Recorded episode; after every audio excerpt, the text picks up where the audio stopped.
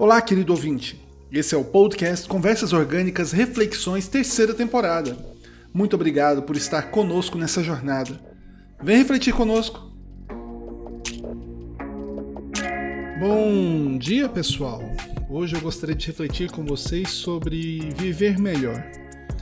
O que é a vida, afinal, e como viver melhor então?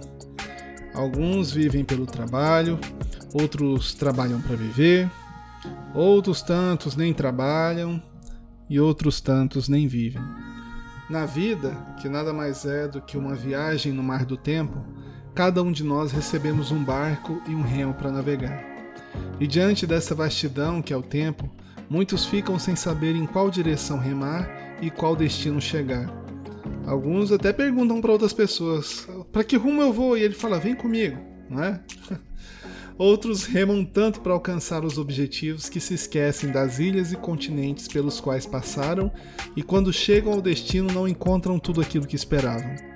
Alguns dizem que perguntar os motivos e refletir um pouco de vez em quando é perigoso, ou mesmo que agir com um pouco de sabedoria é perder tempo, já que para ser sábio é preciso refletir, e para refletir precisamos de tempo e a gente tem tão pouco tempo. Haverá tempos em que o mar estará em tempestade, haverá tempos que o mar estará com sol. O que precisamos entender é como navegar. E para que ao chegar ao destino, a gente possa olhar para trás e dizer: que viagem maravilhosa eu fiz.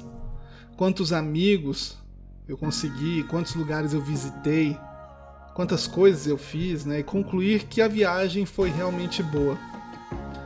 Mas cá entre nós a gente não vai viver para sempre. Então, quais são as paisagens que você está vendo? Você parou para pensar nisso hoje?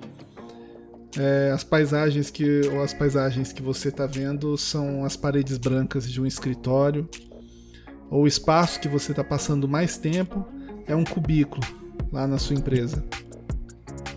E com quais pessoas você está passando mais tempo? São aquelas que você realmente ama ou aquelas que você é obrigado a conviver para ter um salário lá no final do mês? Lembre-se que o dinheiro é apenas uma ideia e que muitas vezes é utilizado para obrigar as pessoas a venderem o que elas têm de mais precioso, que é o seu tempo. Mas não precisa ser assim. O dinheiro pode ser uma bênção e você pode fazer o que te dá alegria e ser abençoado. Por isso, meus amigos, abram os olhos. Alternativas e muitas vezes essas alternativas exigem esforço, aprender alguma coisa nova, fazer alguma coisa diferente, mas nada é impossível para aquele que tem fé e não tem medo de sair da famigerada corrida dos ratos. Uma quarta abençoada para todos vocês e até a próxima.